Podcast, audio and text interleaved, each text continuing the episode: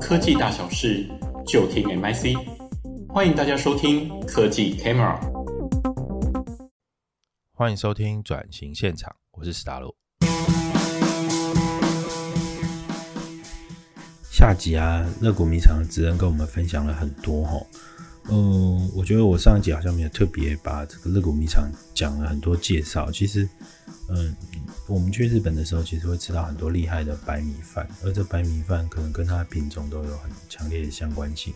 那在日本的一个很大的特性是，他们的这个品种会跟种植地又会直接连起来。比如说，我们会提到青森的这个，嗯，青天霹雳啊，然后当然是新系的，就是月光嘛。那山形还有燕姬啊，那北海道就有梦美人啊，然后还有新之助啊，然后京都就有名的就是牛奶皇后嘛。那这些品种其实就是职人他们乐谷米厂有花很大力气把它办进来做进口。那你说他是做这个东部米的，他又不会担心说他这些米会不会打到他这些进口米会不会打到他这个在东部产的这些米呢？其实其实也不会哈，就是。当然，除了价格上可以做一些区分之外，再就是他们东部的米，关山啊、富里啊跟池上，他们主要专注在这三个产区啦。那这三个产区其实，在台湾也都很有名。可是，呃，他们又更认真的去签订很多契作条件，所以让这个米最后在走走出跑十位置检测的时候，会走出一个很漂亮的成绩。那他们还有一些事情是我感到很。惊讶的，就是他们会跟台湾的这些呃老的前辈，那这些老的前辈，台湾有几位是在日本的食味子协会稻米的相关的这个呃机构里面都担任要职的，所以他们就都有跟他们接头上去了解台湾米应该怎么样走出一片天。他们虽然是走非常精品，可是他们的米也会在大卖场里头呃上架销售。那也就是说，有一种高贵不贵的感觉啊！你看他们的包装啊，我觉得基本都比日本的包装还好。那这么重的包装成本，要怎么样去把这个米的销售能够拉出？他们其实也做了跟日本一样努力。比如说，他们会把米的命名除了品种名之外，比如说我们都听过，呃，台农一百就是所谓的月光，然后，嗯，益全香米啊。或者是桃园三号啊，可是这些品种名你都很难想象它是什么味道，那所以他们都会帮它取一个算是俗名啊，比如说月光之星、初雪美姬啊、沐月星空等等的。那像这样的取名过程，就会让这些米变得看起来很好吃。那这些看起来很好吃的米呢，就会让呃消费者有更大的这个购买冲动。然后再来就是在包装上，他会把它做的有很多小包装，让大家可以去尝试。一包三百克，那也就是差不多是两杯的量。所以你如果是没有在煮的朋友，可能就是一个礼拜你就可以煮完，就煮一次嘛。那如果在煮的，你就可以买很多包小包去尝试，找出你喜欢的品种。那这些不同的品种，它上头也有很详细的介绍。那你去想说，其实这一些事情可能在很多的米厂都在做，为什么乐谷米厂可以做出差别？诶、欸，这就很有趣了。我们来听下集的介绍就知道了。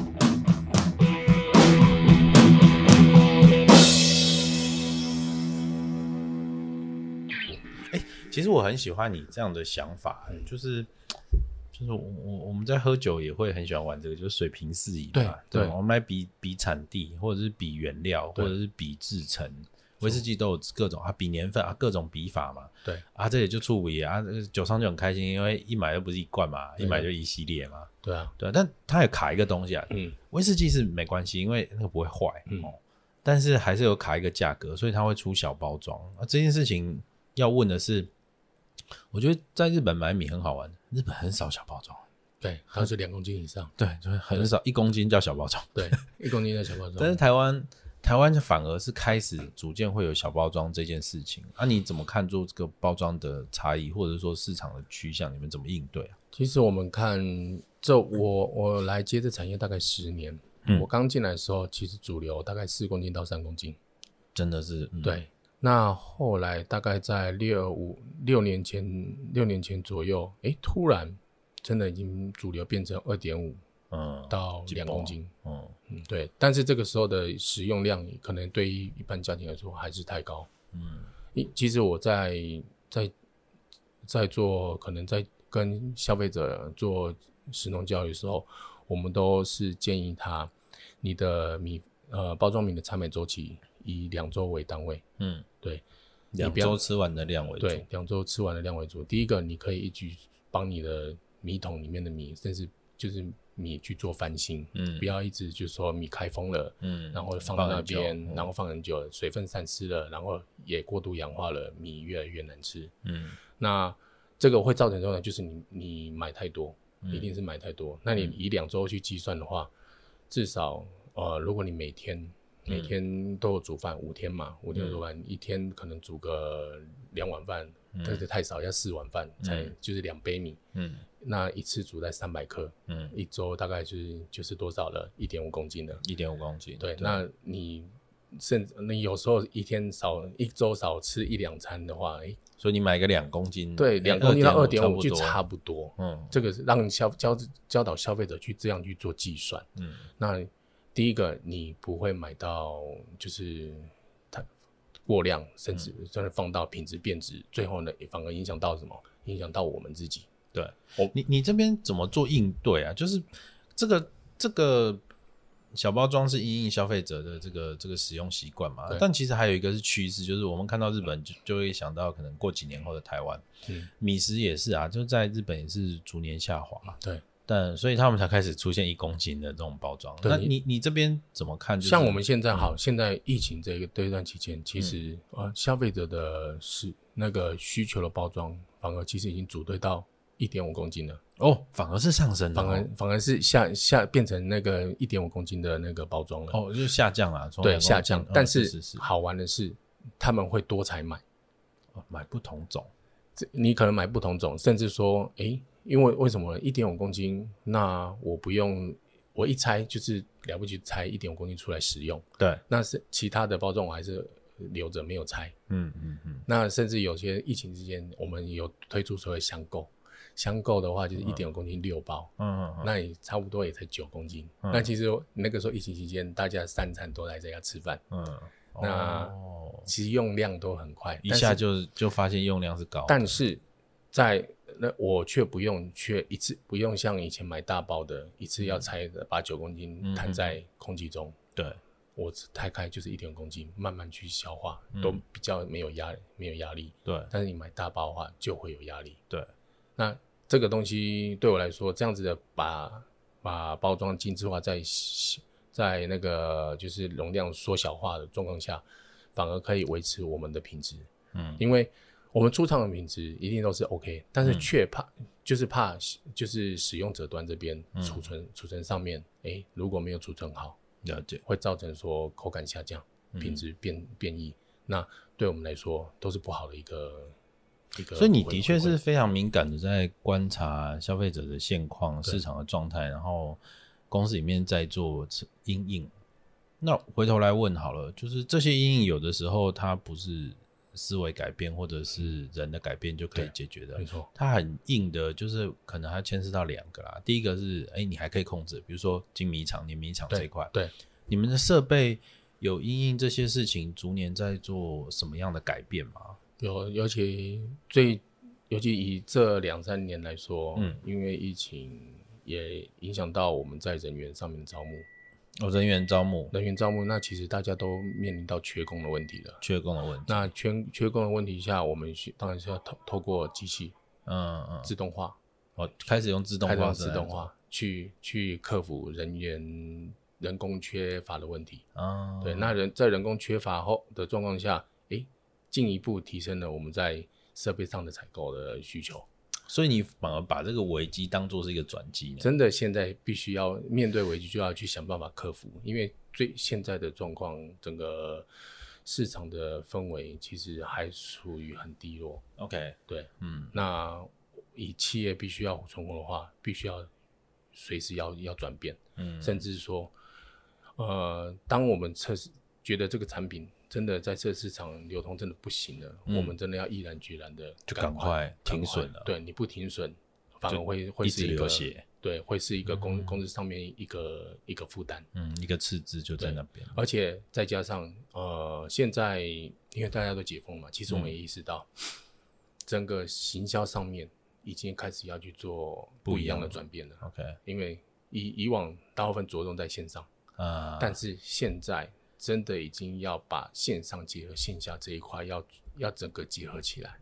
线下的活动可能要办，你线下对线下，你可能就是让消跟实实体消费者去做面面面面对面的沟通，嗯、甚至就做诶、欸，就像我们的去做餐饮分享这一块，嗯、哼哼哼是料理分享，直接跟他做分享，这样子的话，呃，会会再带带动说，诶、欸，我们这个品品牌的形象，然后线上的部分的话，当然一样是电子文宣，对，那个不能停，对，那不能停。对。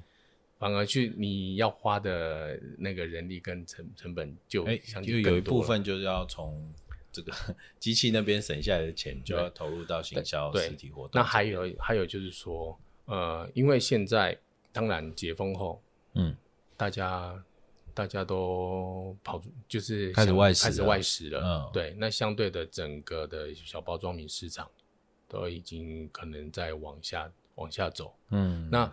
相对的，就是说我们家庭吃饭量又开始可能回归到可能三年前的状况。对，但是呢，我们我我比较庆幸的是，我们在这三年已经叫透过这三年的方式，让我们的消费者能够去认识说，哎、欸，米其实、嗯、其实是台湾米好吃哦，好吃，就是好吃以外，还有不同的每个品种有不同的风味。是哦，开始然后。甚至有些把一些我们的消费者已经提升到，就像我想推的观念，呃，米饭绝对不是配角，配角嗯、它是餐桌上的主角。OK，我们拿起米饭，拿起一碗饭，不是先夹菜放在上面，嗯、是先品尝米饭的先吃一口饭，对，对，然后诶、欸，甚至我们可以分享，诶、欸，这米饭的口感是怎样，香气是如何，甜度，嗯嗯，就是是会不会有像像我们在品酒那种回甘那种感觉？对。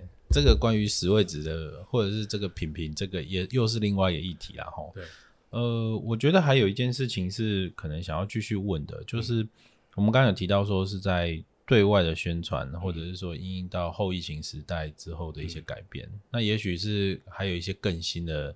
就是一些趋势性的，比如说你一定会有一些趋势的判断嘛，比如说从日本回来之后会有一些判断，但是台湾又完全又不是全然的一样，所以你是怎么做一些判断？这个问题我还蛮想请教你的。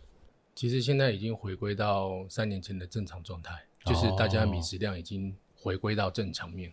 对的，基本面。那 基本面呢？嗯，那我们现在其实我未来规划的因应就是说，想要用类似米饭的 PK 中。那个台湾跟日本的米饭 PK，引起消费者对于米饭的兴趣。嗯嗯嗯。呃，因为你已经变成说解封这个状况造成米食量下降，那其实就是说需求下降。嗯，对。那我们要怎么再去做创造消费者的需求？嗯，就是引起他的共鸣跟兴趣。日本是用，我记得日本好像是因为他们发现，哎。啊！大家不吃米，跑去吃什么？跑去吃面、吃面包。没错，对。所以他们开始有这个米谷米米谷粉的，就是很精致的加工相关产业。没错。啊，这块你觉得台湾是可以做吗？台湾其实是可以做。那在、嗯、像我自己也在用，甚至用生生米自己磨成粉，嗯，然后去做米。米的蛋糕啊，或是去做米的饼干，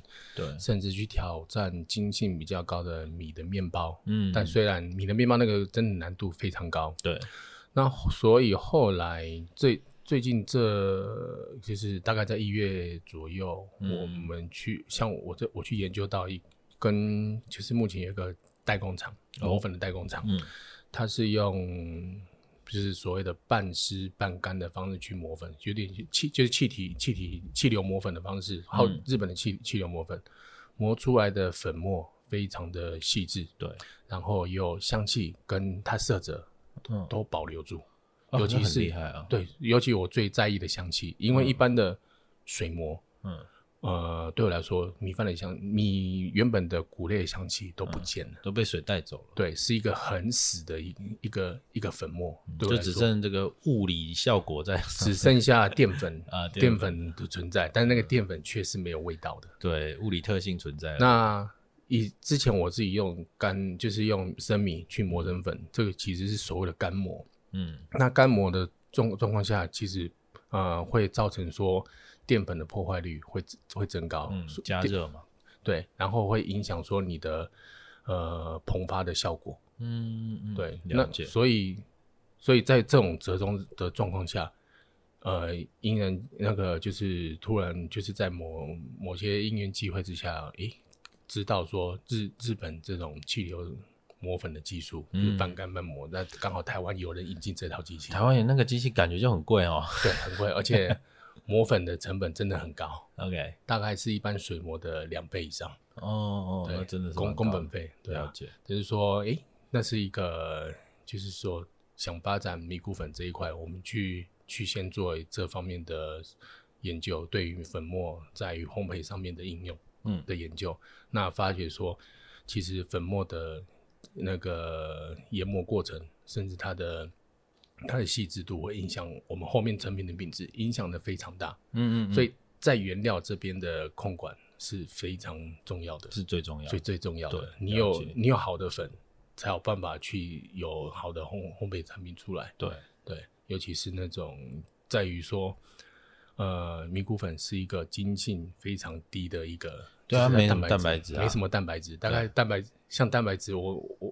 我们的稻米大概在五帕左右哦，但是你像 低筋面粉，大概在八帕以上，嗯，对对，高筋大大概在十三帕，对对，其实就差异很大了。对，那所以我当初我说我去挑战面包，对了，就我知道都是饼干、蛋糕。妈妈可以做，对对，然后再用一些辅料去调整，蛮好吃的。保水性，因为其实淀粉的保水性比较好，没错，对啊。所以做，尤其是做蛋糕，其实效果是好的，没错。对啊，但是做面包那个结构做不出来，就会比较辛苦一点。所以那个时候，像我在做尝试，就是用小麦蛋白萃取的，加一点小麦蛋白，的确增加它的筋性。那整个的柔软度跟跟那个抽丝的程度是跟已经接近到面包。面包对实际的样式，但是它还是会有差异，就在于面那个面包冷的时候哦，它呢它反而会比一般的面包来的 Q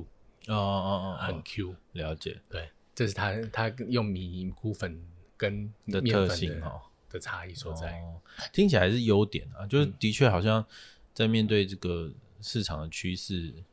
就是会有这个问题哈，就你你觉得台湾在这一块，就是哦你自己判断，然后公司下一步的投资会往哪边走啊？其实我是说，我们可能会分为三块，嗯，那第一个当然就是最原最原始的，就是米饭这一块，当然还是要去做推广。但是我刚刚有有提到是说，我们会去结合日本日本的米进口进来，那我甚至我跟您分享说，我会。诶，想说会有您这边可以介绍哎更特别的品种，我们想去做尝试，哦、甚至甚至带带给，就是把它引进进来给我们消费者去做尝试，等于说，透过比较，对，然后提升哎，可能台湾台湾的稻稻米品质，那。那可以跟日本去做互相 PK，哇，我觉得这那 PK 出来结果，大家其实有竞争就会有进步。哎、欸，这同意。对，对有竞争就有进步。那相对，而且会带对我们来说，以消费者角度来说，这是一个很好玩的事情。对对对，对透透过比较，让我们知道米饭的它不一样的它的差距，嗯、它的差异性。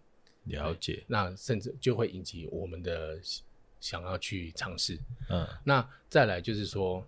米饭这边其实，呃，我们对于米饭的烹煮的操作，嗯，其实，在台湾变化度还不高，嗯，对我来说，我们像我自己也不断的尝试不同的米饭的料理方式，嗯，那一般米饭不是就是一般就是就煮饭、煮饭、炊饭、炒饭、煮粥，但是有什么变化让消费者愿意去采买？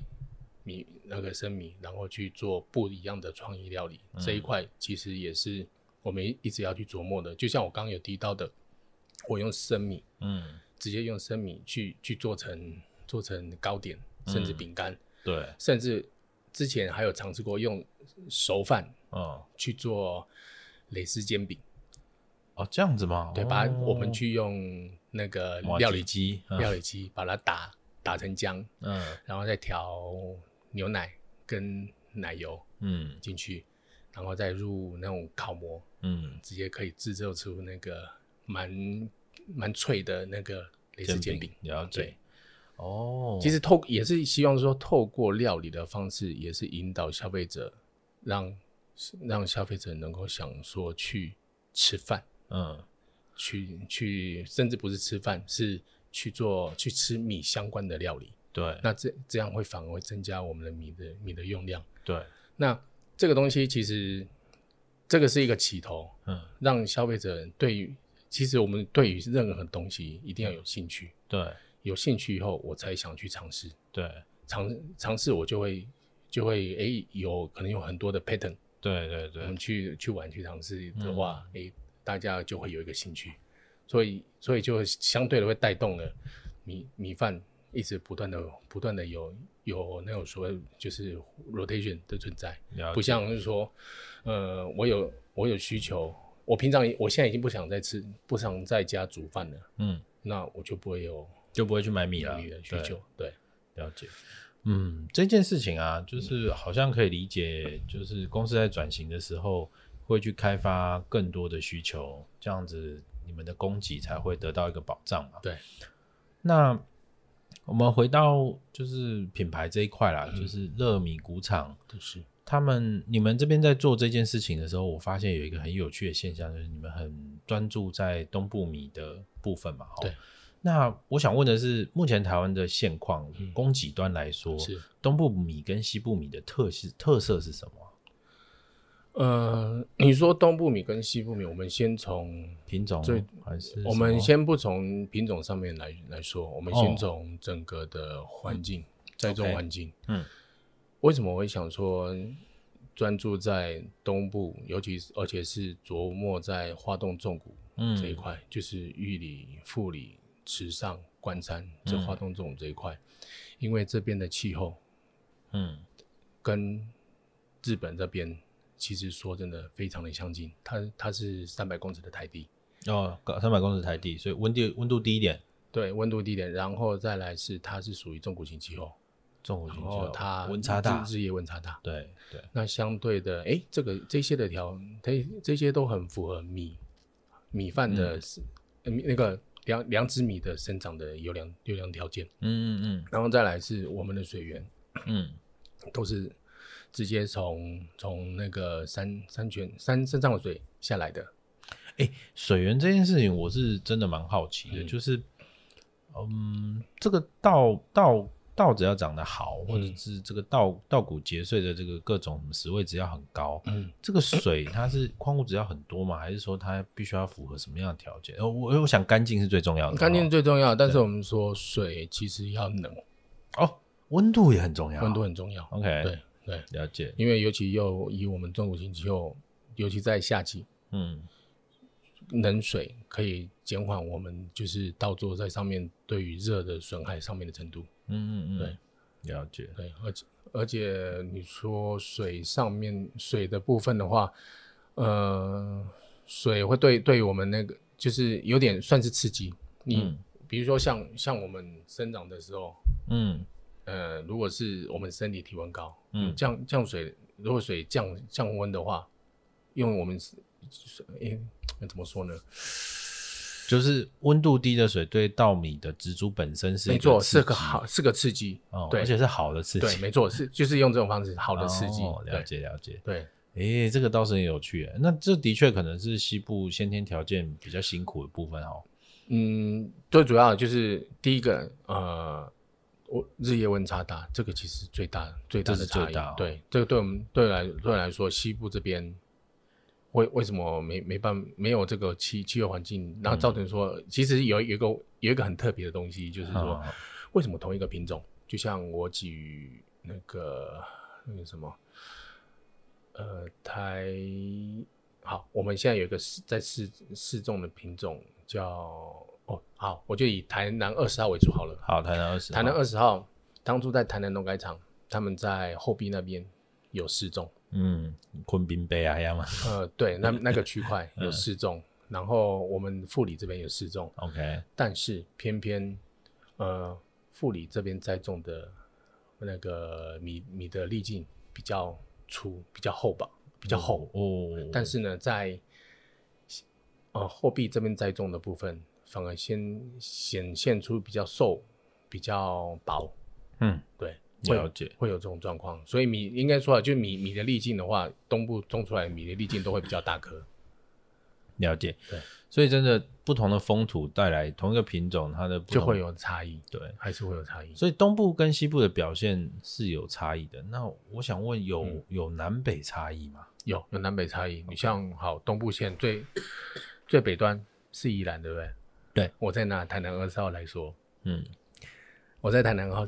那宜兰也有试种台南二十号。哦，呃，在宜兰栽种的台南二十号呢，它的糯性相对表现比较明显，所以它的米粒在收成后，其实我们在烘干到同同样的可能烘干到十五度左右，它它的那个乳白程度就是嗯。会比东部的来的明显很多哦，这样子啊，呃，所以它在吃的上面的。糯性的口感，它凉哦，它凉，嗯，对，所以为什么人家也也说，在宜兰的糯米为什么不用去放放到不用盛，不用盛，就很就可以拿来直接做加工了，对，哦，气候关，因为他们在他们大概是在三月份才开始插秧，但是他们在黄熟 乳乳熟黄熟期的时候，嗯，就已经是七八月，那个时候是正热的时候。哦，所以比较冷一点的地方会有，就至少在台湾是有这个优势。嗯，那南北差异这件事情，如果得到一个 解答之后，台湾还有一个微气又是海拔嘛？嗯嗯，对。这个南北差异得到解决之后，困惑得到解决之后，其实还台湾还有一个东西是微气候，是海拔的问题。对，你提到提到一个三百公尺，这很有趣啊。公司有想说，比如说做一些真的很精致、很高档的实验性的东西，嗯、然后也许啊，我乱说，也许是这种会员性的贩售，嗯，对，它可能是有点像你知道精品式的操作，你必须要购买超过多少，代表这个对我们品牌真的是很喜欢。我们有些实验的东西就会很想要参考你的意见嘛，对，像这样我乱说啦，因为你刚刚有提到这个气候差异，嗯，不对，温差这些温差很重要。好像种茶的地方都很适合种米哈，种茶的地方都很适合种米，他们都是要日夜温差大，那茶才会甜的、啊。对，黑莓。对，但是我我不知道土壤或者是这个梯田是不好耕作，这可能是另外一个问题。不太好耕作，因为还有水源的问题。哦，水源。对，茶树的确不太需要水。对，水源的问题，因为你在一一般水稻田，它的它的灌溉沟渠都是要有有规划过，你才有办法进进行去做水稻耕作。嗯嗯嗯，对。而不是说你马马上马上找个地，然后就可以整整之后弄成水田。那个其实你还要去想办法去怎么去引水进来，然后你要去排水，你水要往哪里去排？嗯嗯嗯，对，这件事情真的也很重要。你像之前之前像我们有个前辈，嗯，他真的想要模拟呃呃日本的气候，模拟日本的气候，然后他在宜兰的呃。应该是双林 B，嗯哼，那边跟那边的农户开开了一个区块，原本那边那个区块是种菜的，嗯，他们把它整成水田，嗯，然后那边的因为纬度也高，对对对，因为不是纬度高，是高度够高，高度够高，对，那也是模拟可以模拟出那个就是说温差日夜温差大，对，然后平均的均温比较低，对，啊。真的也是花了不少功哦，去去整治这一块，然后引水。但是说真的，因为地力不够肥，OK OK，对、对，因为当初刚开始栽种的时候，甚至甚至说，因呃秧苗嗯。都抓不住土，反而会飘起来，加散点，因为因为就就是地力还还不够不够肥，因为你你你的地力要要经过好几。是的，对，可能土壤特性就不适合种稻啦。对，对，它可能还是种菜的状态，我我不确定。但是听起来就是它的确好像不是我们想的这么简单。其实这是一个尝，就是一个尝试啊。我们就是说找个找个，你说在山上，其实鬼高呃高海拔的部分种水稻，是不是真的可以种出跟茶一样的品质？嗯，这就是说需要去做不断的测试尝试才有办法。对，因为你看说我们目前在这种纬度高的，就我所知，好像仁爱乡，仁爱乡有种稻。仁爱仁爱仁爱乡农会，我记得他们有种稻。哇，对啊，这好酷啊！对，很想种稻，所以那个时候他们就，那时候我在在亲戚那边有看到门市有在卖所谓的高山米。哇，对，到底是什么品啊？但是我是实没有实际尝过，但是我知道，如果这样子看下来的话，高呃海拔高的有在种水稻的，印象中应该就是仁爱乡那边。嗯，我之前好像有听说五界部落那边有人在种稻，嗯，但是一样也没吃过。我知道那边养鸡，然后做什么溯溪活动有，嗯、然后好像也听说零零星星有在种稻，嗯，但也许就自己吃吧。对啊，那个就是有点像自给自足。对对，你要你要量化，其实真的不容易。嗯，对，而且。